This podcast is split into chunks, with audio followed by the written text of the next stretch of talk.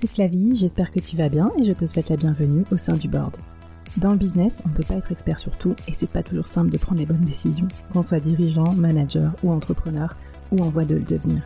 C'est pour ça que j'ai eu envie de créer le board, une sorte de comité de direction virtuel. Chaque semaine, j'ai une conversation avec un expert ou un dirigeant de mon réseau à ce micro pour t'inspirer, te challenger, t'aider à prendre de bonnes décisions. Le board, c'est aussi et surtout une business communauté pour continuer la conversation avec nos experts ou entre nous afin de trouver des idées ou des soutiens. Retrouve-nous en description du podcast pour continuer la conversation et nous poser tes questions. Mon invité du jour et tous les membres du board te souhaitent la bienvenue et un bon épisode.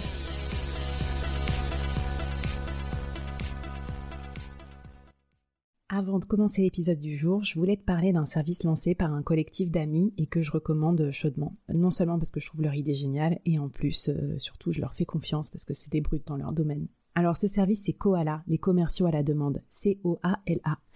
Vous pouvez les trouver sur LinkedIn ou en référence dans la description de ce podcast. En fait, quand tu n'as pas assez d'argent pour embaucher un commercial ou que tu as besoin d'un commercial d'appoint pour renforcer ton équipe de vente, par exemple, remplacer quelqu'un qui est en congé ou faire une action commando quand tu lances un nouveau produit ou que tu veux conquérir un nouveau marché, eh ben, tu peux faire appel à eux. En fait, ils sélectionnent les meilleurs freelances commerciaux du marché et ils les matchent à tes besoins. Ils ont des commerciaux euh, spécialisés dans un peu tous les domaines, euh, talentueux, un peu partout, disponibles à la journée sans engagement. N'hésite pas à les contacter de ma part, tu auras une remise bien sûr, mais surtout euh, je pense que ça va t'aider à développer plus vite ton business et donc à réaliser plus vite tes projets. Allez, c'est parti pour l'épisode du jour. Bonjour à toutes et à tous et bienvenue dans ce nouvel épisode du board. Bonjour Morgane. Salut Flavie. Salut Morgane. Alors Morgane Dérin, je vais te présenter dans, dans, un instant. Enfin surtout, tu vas nous parler de ton parcours. Euh, je vous souhaite la bienvenue pour ce nouvel épisode pour ceux qui ne connaissent pas encore. Donc le board, c'est un un board d'experts de, euh, virtuels qui sont à vos côtés pour vous aider à décider que vous soyez manager, entrepreneur, business owner, dirigeant. Euh, et j'ai la chance d'avoir à mon micro donc des experts qui ont vraiment des propos percutants et pertinents pour vous aider à aller plus loin dans votre business. Mon experte du jour aujourd'hui, Morgane, c'est vraiment quelqu'un d'assez exceptionnel. On va parler d'un sujet qui, je pense, va interpeller et intéresser tous les dirigeants et les dirigeantes autour de, euh, de notre podcast ou de, de nos écrans. Il s'agit de la data. Alors la data, on en entend beaucoup parler. On entend peut-être aussi beaucoup de bullshit à son propos, mais euh, Morgane, tu vas nous raconter ça et tu vas essayer de nous décrypter aussi ce qu'on doit en retenir euh, pour être un dirigeant éclairé en matière de data. Alors Morgane, toi, euh, si je dois résumer ton parcours en, en une minute, ce qui est pas facile, hein, parce que déjà malgré ton jeune âge, tu es quelqu'un d'extrêmement brillant. Alors tu es product owner depuis plusieurs années dans un groupe bancaire et euh, précédemment au groupe La Poste. Alors product owner, tu nous en parleras parce que pour ceux qui bossent pas dans les startups, c'est pas non plus quelque chose de forcément très accessible. Tu as monté euh, le premier Data Lab euh, au courrier à la Poste. Tu gères actuellement deux plateformes informatiques. Tu as un parcours essentiellement scientifique, mais tu as basculé dans le big data et dans l'informatique depuis plus de sept ans maintenant. Tu as même fait une piscine dans l'école 42. Euh, tu aussi une aventurière, pas que sur le plan professionnel, puisque on s'était rencontrés au rallye des gazelles, donc un rallye d'orientation euh, à la boussole, à la carte et sans GPS dans le désert marocain. Et puis voilà, plus globalement, tu es vraiment impliquée pour la place des femmes dans euh, l'IT et dans ton domaine euh, en général. Donc Morgane, waouh, je suis ravie de t'avoir dans le board. Bienvenue. Merci beaucoup, merci pour ce portrait. C'est toujours plaisir quand quelqu'un euh, retrace un parcours parce que je trouve qu'on n'a pas souvent euh, le, on a du mal à faire un recul sur soi-même et se dire euh, waouh, j'ai fait tout ça en fait. C'est bah écoute, ravi, c'est tu sais, le board, c'est un moment d'inspiration pour les gens. Et puis, bah, je suis ravie que les invités aussi, ils prennent un peu le temps de faire leur introspection, voilà, et de, de voir aussi les, accomplissements qu'ils ont, qu'ils ont, euh, ont eu dans leur carrière. Alors, peut-être pour commencer, pour se lancer, Morgane, avant que tu nous parles de, data, quel genre de dirigeante euh, tu es? Pour moi, l'importance d'un dirigeant, c'est la vision, la stratégie. Et c'est aussi être capable d'utiliser les talents qu'on a autour de soi, soit le plus divers possible et s'enrichir de la diversité des autres. Et pour moi, le, le rôle du dirigeant est avant tout de, de donner un cap. Du coup, Morgane, on va peut-être commencer par euh, défricher déjà le sujet du jour, alors que les non-scientifiques euh, qui nous regardent ou nous écoutent se rassurent. On va pas trop rentrer euh, dans le détail, Morgane. Tu vas nous vulgariser ça. On est d'accord? Oui, oui, on va parler data accessible et on va aussi essayer de désacraliser, je pense, ce qu'est la data. Ok, vas-y, c'est parti. Alors moi, j'aimerais savoir déjà, qu'est-ce qui d'après toi se, cache derrière le mot data? Pour toi, ça veut dire quoi? Parce que je trouve qu'on en entend beaucoup parler et euh, j'ai envie de savoir pour toi, qu'est-ce que c'est la data et à quoi ça sert quand on est dirigeant? Pour moi, la data, c'est avant tout, euh, en définition classique, c'est une information qui peut être de nature différente. Donc en fait, la data, euh, quand je l'explique ma fille, par exemple, qui me demande ce que je fais dans la vie, c'est euh, je traite des informations. Et des informations, on en a partout. C'est des chiffres, c'est des tableaux, c'est des vidéos, c'est des photos, ça peut être des odeurs, ça peut être euh, des, sons captés. Euh, c'est tout ce qui va constituer une information, quelle qu'elle soit. Et que, ce soit d'un point de vue informatique, que le vendeur, euh, votre boulangère, euh, le, vendeur euh, qui va vous donner des informations, qui va recueillir des informations à l'oral, ben, en fait, c'est des datas. Et après, c'est comment on met toutes ces datas dans un écosystème informatique. Et pour moi, c'est avant tout, c'est des informations. Et il y en a partout. Et le monde est uniquement fait d'informations. D'accord. Et après, euh, la data, pourquoi aujourd'hui on en parle à ce point, c'est qu'on se, je pense qu'on veut démocratiser euh, l'accès aux data.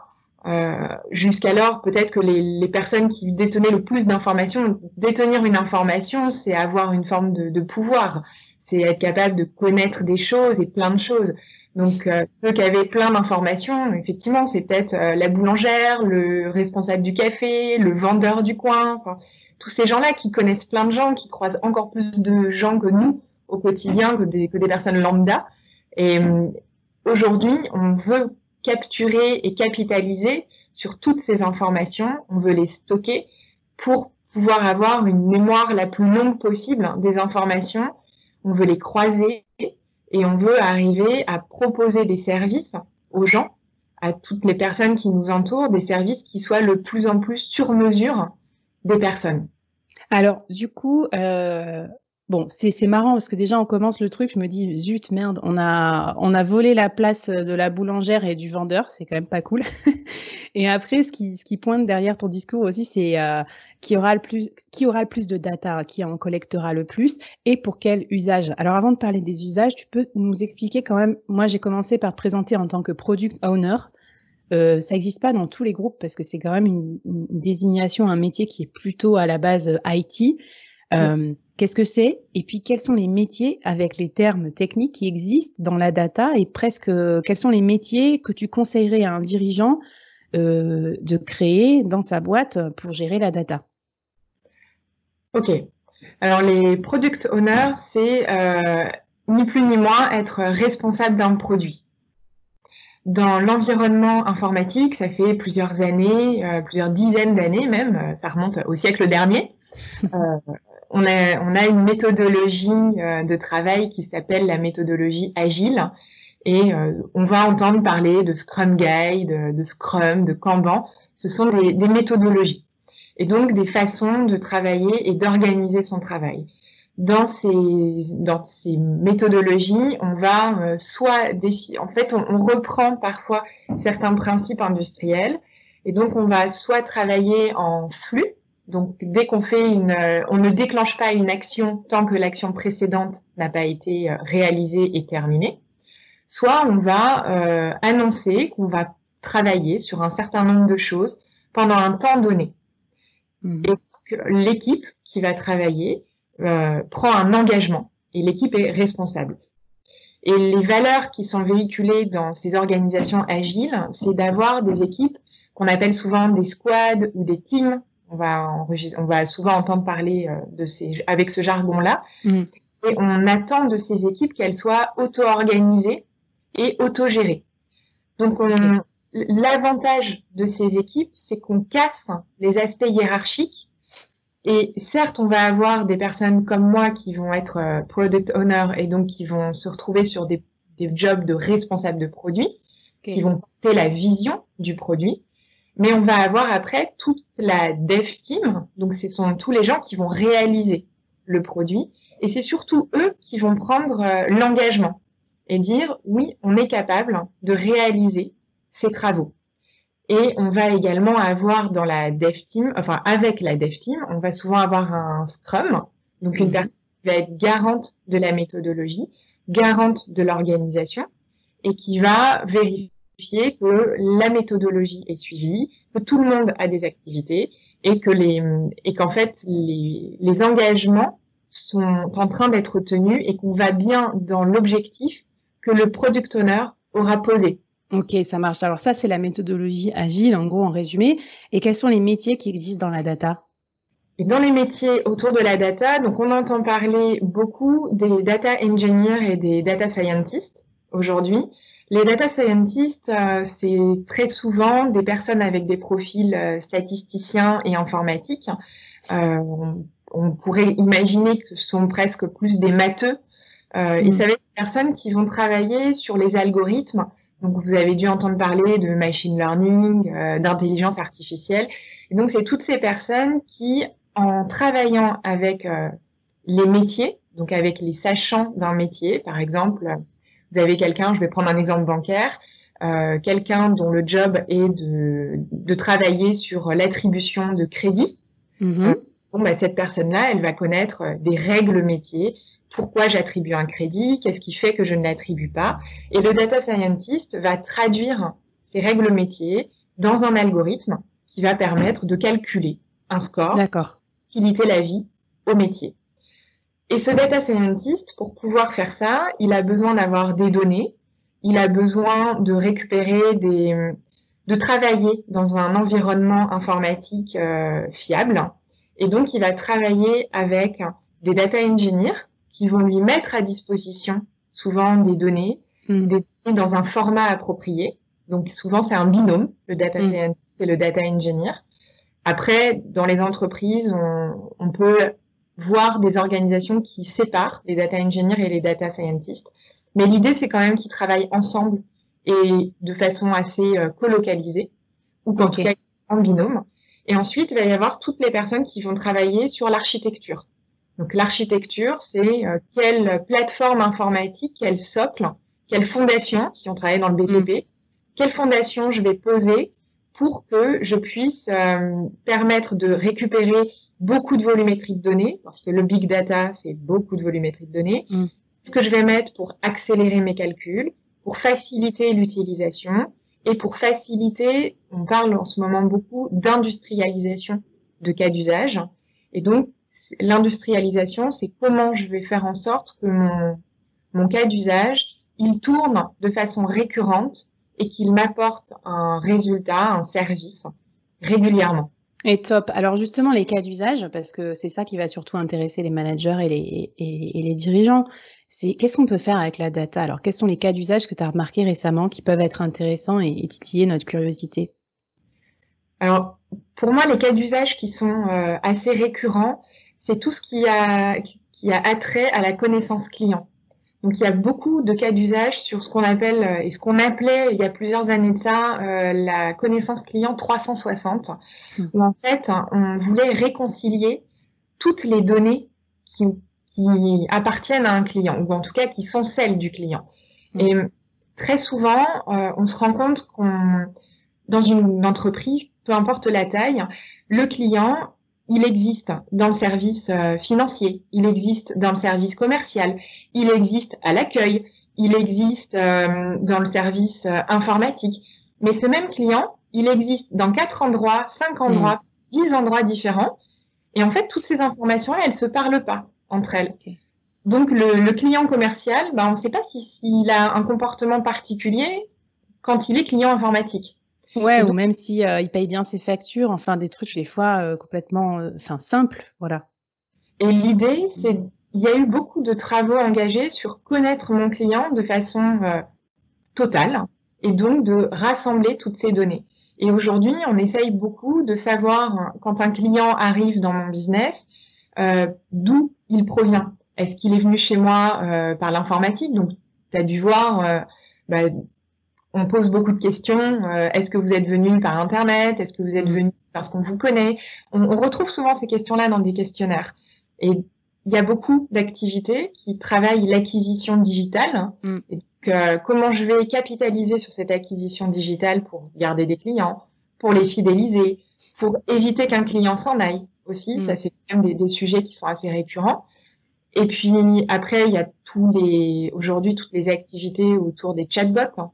Aussi, euh, l'intelligence artificielle, euh, comment je vais faciliter l'interaction homme-machine pour euh, permettre à mon, soit à mon commercial, soit euh, à mon ingénieur, euh, soit même à des médecins, de d'être beaucoup plus focalisé sur leur job.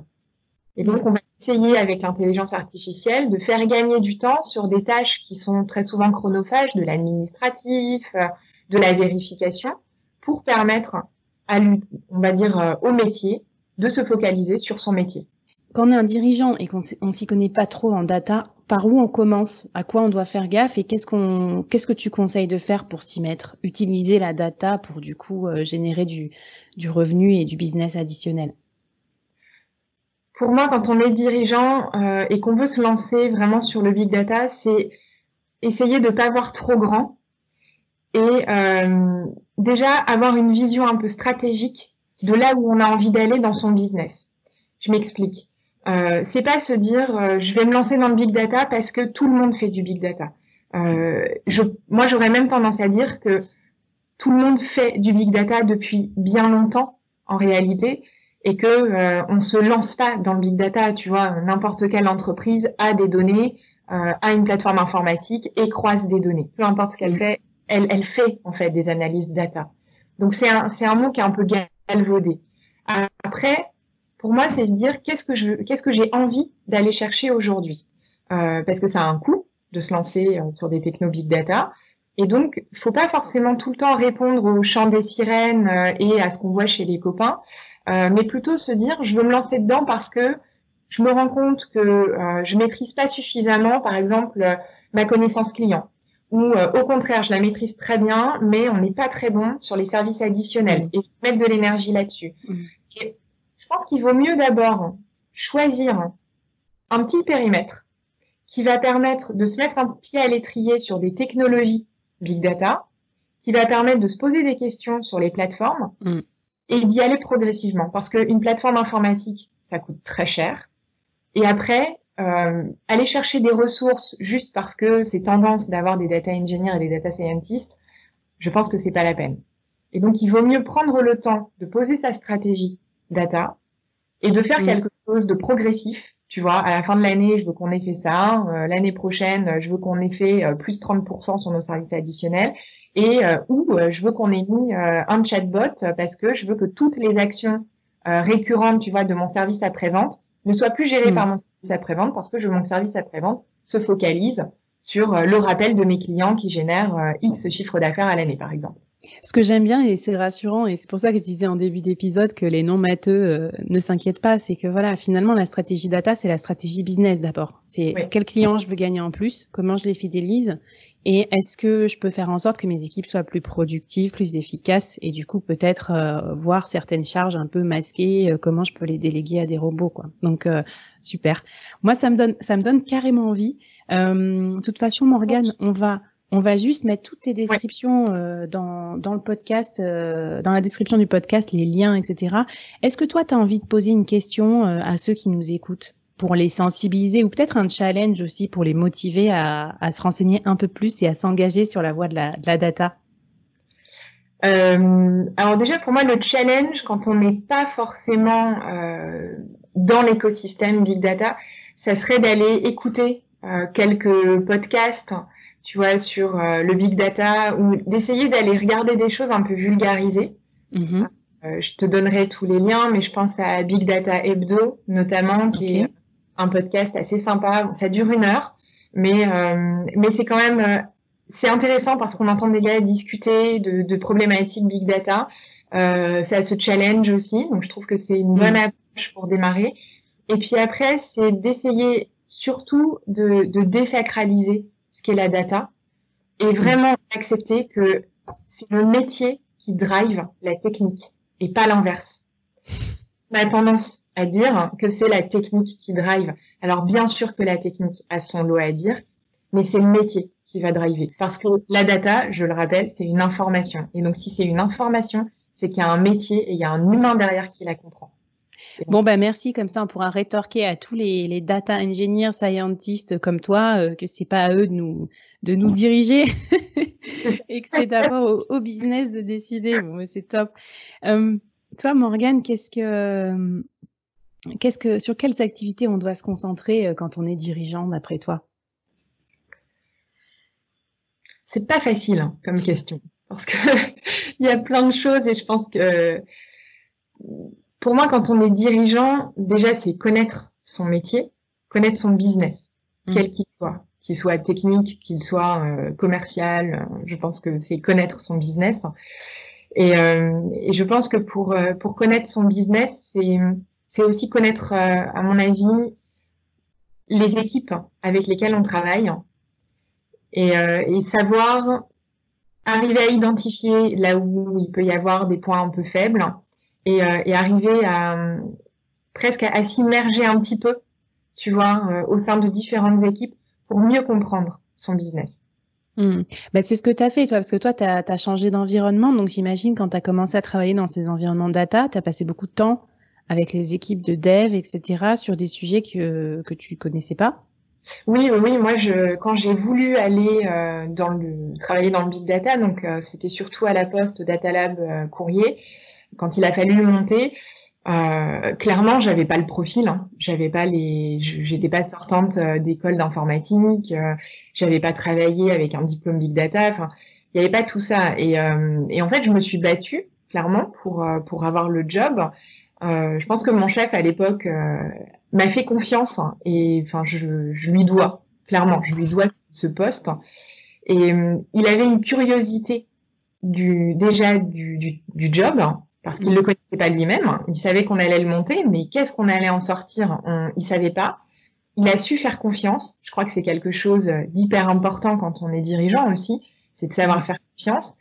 Et, euh, et en même temps de challenger, honnêtement, en disant, OK, je te fais confiance, mais si dans 18 mois, il n'y a pas de résultat, ce sera terminé. quoi. Et pour moi, il n'était pas concevable que j'aille là-dedans sans me former un minimum. Donc c'est là que je suis partie faire euh, l'école 42, donc en piscine, pour avoir des bases. Alors certes, euh, je suis pas sortie en étant développeur, mais c'était avoir des bases, être en mesure de lire un code, être capable de discuter avec eux. Ça a été extrêmement formateur. Mhm. Et après, je me suis, je me suis mise les mains dedans malgré tout. J'ai regardé avec eux, je leur ai demandé de me vulgariser des choses. Et, euh, et je pense que c'est ce qui, à un moment, donne aussi une crédibilité alors, euh, je suis pas du tout data engineer et data scientist et je le et je cherche pas à l'être. Mm-hmm. Euh, je pense que j'ai acquis des bases qui sont suffisamment euh, solides pour être capable de discuter avec eux. Non, mais c'est, tu vois, c'est plutôt rassurant parce que moi, ce que j'aime bien en recevant des, euh, des experts comme, euh, comme toi, c'est qu'on voit aussi que, évidemment, quand on est dans le business, généralement, on est un peu généraliste, on peut pas être expert sur tout. Et qu'il suffit d'un peu de curiosité et aussi quand même euh, de, de connaissances bien orientées, donc euh, qu'un expert partage avec nous ses tips comme tu le fais, pour pouvoir quand même manager euh, une, expertise ou un service sur quelque chose qu'on connaît pas. Euh, toi, du coup, dans, dans, tout cet environnement de formation et, d'immersion, euh, est-ce que tu peux nous partager peut-être le, le, meilleur conseil, mais aussi le pire conseil qu'on t'ait donné d'un point de vue business, Morgane? Mon meilleur conseil, euh, je crois que ça a été écouter. C'est le jour où mon premier chef m'a dit euh, écoute, écoute ce, qu'on te dit en face, écoute ce que te dit un collaborateur, écoute ce que te dit un responsable, écoute ce que te dit un directeur, écoute ce que te dit un client. Il m'a dit du moment où tu écoutes et où tu comprends ce qu'on te dit, déjà, tu as fait une énorme part du boulot. C'est clair. Et alors, euh, revers de la médaille, quel est le pire conseil qu'on t'a donné? Euh, Le pire, ça a été impose. Impose et assiste ton équipe. Et là, euh, non, non, c'est pas possible ça. Alors, je pense qu'il y, a toujours des moments où tu dois prendre des décisions et imposer, mais tu peux pas, pour moi, tu peux pas passer ton temps à imposer. Et, et pour moi, un, un dirigeant, un, un leader, c'est pas quelqu'un qui impose systématiquement. Que tu es donner un cap, imposer une vision et un objectif, ça d'accord, mais tu peux pas passer ton temps à être derrière ton équipe et à vérifier tout ce que fait ton équipe et à imposer des restitutions, à imposer des façons de faire. Sinon, pour bride la créativité des gens, alors que tu en as besoin aussi, besoin de te remettre en question, ne serait-ce que toi, euh, c'est par l'autre qu'on se remet en question. Et puis tu peux pas assister, enfin c'est épuisant de passer son temps à assister euh, les gens. Et puis surtout euh, dans le monde dans lequel on est en train de vivre là, euh, post-Covid et compagnie, mais un monde plein de changements et tout, ça semble surtout irréaliste hein, d'avoir des micro-managers. Donc euh, qu'est-ce que toi tu recommandes pour rester quand même flex, pour rester adaptable dans le monde de constant changement dans lequel on travaille aujourd'hui. Je pense que pour rester flex et adaptable, pour moi, faut déjà faut avoir confiance, ce qui est pas évident. C'est avoir confiance en soi, mais c'est aussi avoir confiance, euh, confiance dans son équipe, confiance dans ses collègues, euh, confiance dans son chef aussi, confiance dans son et avoir confiance dans son directeur, c'est aussi quelque chose d'important. Mm. Euh, et après, il faut être curieux, rester curieux, et puis pas avoir peur de l'échec pas avoir peur d'essayer quelque chose et de se dire bah tant pis euh, si si ça si ça tombe à l'eau si, ça se casse la gueule si le business bon après euh, mm. tout, tout est relatif bien sûr mais euh, mais pas avoir peur de se tromper. Mais toi, tu viens d'un environnement où peut-être du coup l'échec, l'essai-erreur est quand même plus dans votre ADN. alors que dans l'environnement business, notamment en France, l'échec a toujours pas bonne presse, hein, à part sur les, à part dans les articles pour se la péter un petit peu. Mais est-ce que toi, tu peux nous donner des exemples d'échecs qui ont été fondamentaux pour ta carrière et, pour ton business? Ben, Par exemple, euh, des fois dans, l'informatique, enfin dans les sujets big data, tu prends des décisions parce que tu es, parce que es convaincu, tu es persuadé que tu as fait tout le tour de, ce que tu devais voir pour, pour mettre en œuvre quelque chose. Et puis, euh, et puis ben, en fait, euh, l'avantage de, de, ces métiers-là, c'est que tu te retrouves par moment dépendant des machines, dépendant d'une technologie. Et en fait, parce que tu pensais être réalisable, c'est pas réalisable. Parce que d'un coup, en fait, euh, bah, tu as fait un développement informatique dans un langage bah, qui est pas bon par rapport à la cible que tu veux avoir, que tu dois tout faire, que tu dois tout reprendre, et que le résultat qui est attendu, bah, en fait, ton client, il est revenu dessus entre-temps en te disant, bah non, mais en fait, je veux plus ça. Et, et tu t'es planté, tu l'as pas anticipé, et en, réalité, bah, qu'est-ce que tu fais, tu vois? Tu te dis, euh, bon, bah super, on s'est planté. Euh. Eh ben non, on s'est pas complètement planté. On va reprendre des bases parce que dans ce qu'on a fait, c'est pas rien n'est à jeter intégralement à la poubelle. Donc on reprend des choses, on essaye de se reposer des questions, on essaye de, de prendre de la hauteur aussi par rapport à ce qu'on a fait. Et très souvent, je pense qu'il faut aller chercher des gens qui quand on, quand on veut refaire quelque chose, mhm. aller chercher des gens qui n'étaient pas là au début pour euh, refaire un exercice de tableau blanc. Alors c'est parfois hyper frustrant parce que tu as mhm. l'impression que tu fait que des trucs pourris et qu'en fait, tu es en train de te dire ah mais c'est trop naze ce que tu as fait alors que bah, si t'étais pas arrivé là, on n'aurait pas pu te le dire. Ouais. Et en même temps, c'est un bon exercice parce que tu dois de nouveau réexpliquer et très souvent tu te rends compte qu'en fait, il y a un truc qui t'a échappé. Mhm ou que tu as voulu mettre de côté ou, euh, tu étais tellement convaincu parce que tu voulais faire que tu as déroulé quelque chose et peut-être qu'il aurait fallu euh, te poser les questions autrement, regarder les choses sous un autre prisme. Très intéressant, faire entrer quelqu'un de nouveau dans, l'équation. On en parle souvent aussi euh, dans ce podcast, mais avec vous aussi les experts, c'est que aussi on parle pas toujours le même langage. Donc quand, chacun a son langage, on se comprend pas bien avec le client final et on se, on se, on s'auto-convainc des fois de certaines pistes et, euh, et à tort. Bon, ben top. Et dis-moi, est-ce que comment tu fais justement toi pour rester curieuse, pour rester à la page? Tu nous as parlé tout à l'heure d'un podcast. Quelles sont tes sources euh, d'inspiration au quotidien? Alors oui, donc je, t'ai parlé du podcast euh, Big Data Hebdo, que j'aime beaucoup.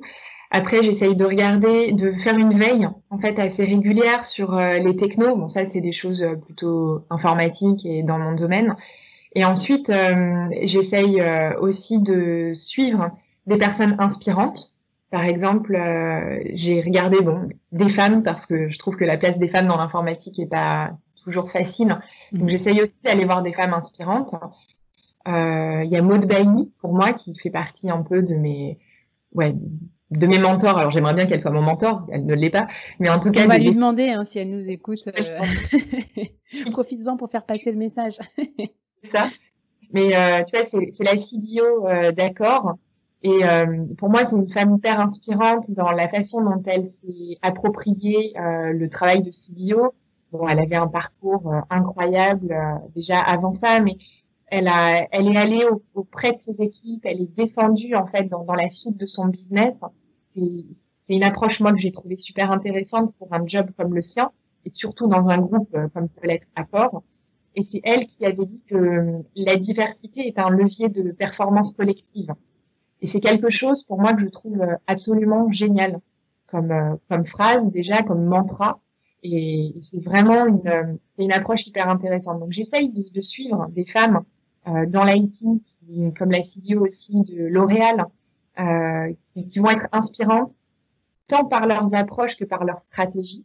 Mm. Et pour certaines, ce que je trouve d'autant plus intéressant, c'est que elles ne sont pas forcément euh, techniques mm. euh, et technologiques, tu vois, à la base, mais elles vont avoir pris le temps de comprendre le business, elles vont avoir écouté et elles ont surtout euh, une stratégie dans leur tête elles savent où elles ont envie d'aller. Tu vois, Maud Bailly, c'est celle qui a mis les pianos dans les, dans les gares à l'époque où elle était à la SNCF.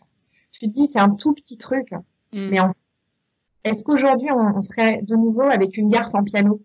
Ben je sais pas, tu vois, même si on entend des, on entendra toujours Amélie Poulain euh, jouer de façon complètement nulle dans un piano de gare, mais mais tu vois, elles elles sont disruptives ces femmes, pour employer un, mot à la mode en ce moment. Mm. Et euh, je trouve qu'elles sont créatives. Et pour moi, euh, il faut dans ton business arriver à être euh, en veille sur des choses innovantes, créatrices, créatives aussi, et écouter d'autres jobs que les tiens, parfois.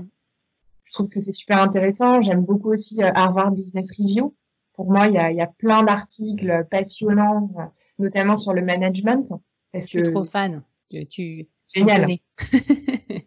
Je trouve ça génial. Et puis ensuite, euh, je suis aussi pas mal euh, ton site Instagram euh, Workitude, où je trouve qu'il y a des conseils business qui initialement sont pas du tout, je ne serais pas forcément dans la cible parce que je suis dans un environnement IT. Et en fait, je trouve que c'est génial parce qu'on peut détourner complètement ces conseils pour les appliquer à l'IT. Et moi, j'ai l'impression d'avoir appliqué des conseils plutôt dans des environnements commerciaux à, à la façon de gérer des projets euh, dans l'IT. Notamment, c'est grâce à toi que j'ai mis en place euh, le Measurement Bridge, grâce à ton poste dans Workitude, et euh, je trouve ça super. Bon, bah, une technique de consultant euh, qui m'avait raconté ça. Donc, euh, je, je, vous remettrai les liens aussi vers le tuto si ça vous intéresse de tester. Bon, bah, c'est top. Euh, du coup, Morgane, si on devait te résumer en, en, quelques mots ou en peut-être un mantra ou une, une devise, qu'est-ce que ce serait? Bah, comme je te disais, le mantra, la, la, la, phrase de Maud euh, qui est la diversité est un levier de performance, pour moi, c'est vraiment quelque chose à retenir. Et, et d'autant plus quand on travaille en équipe, et moi je travaille en équipe euh, tout le temps, je trouve que ça se vérifie et qu'en fait, euh, c'est tellement bien de s'enrichir de profils divers qui vont te challenger, qui ont des visions différentes, euh, même si parfois c'est un peu épuisant, mais je trouve que c'est presque un leitmotiv. quoi. Entoure-toi de gens différents. Bon, ben top. Il y a beaucoup de gens différents qui nous écoutent aussi dans notre business communauté. Donc, j'en profite pour vous redire, euh, la conversation continue, la conversation avec Morgane continue. Donc, Morgane, on va continuer à te poser nos questions euh, sur les réseaux sociaux. Je mettrai tout ça dans la description. On pourra te retrouver. Donc, à ceux et celles qui nous écoutent, n'hésitez pas à poser euh, vos questions à Morgane et peut-être aussi à demander des tips concernant votre stratégie data ou euh, tous les exemples dont on n'a pas forcément pu parler euh, trop longtemps dans ce podcast. Morgane, euh, c'était vraiment super de t'avoir avec nous sur cette, cet épisode. Est-ce que tu veux finir par un dernier petit message à nos auditeurs et à, notre business communauté? Déjà, merci beaucoup Flavie de l'invitation et je crois que pour finir, je dirais n'ayez pas peur du big data, vous en faites déjà. quel énorme claim. Je, vois que tu, as travaillé ton pitch commercial, euh, Morgane, et, c'est trop top. Bah écoute, merci beaucoup. Et euh, la conversation continue avec toi, Morgane. Et puis sinon, je vous dis à bientôt dans les prochains épisodes du board. Bye. Merci.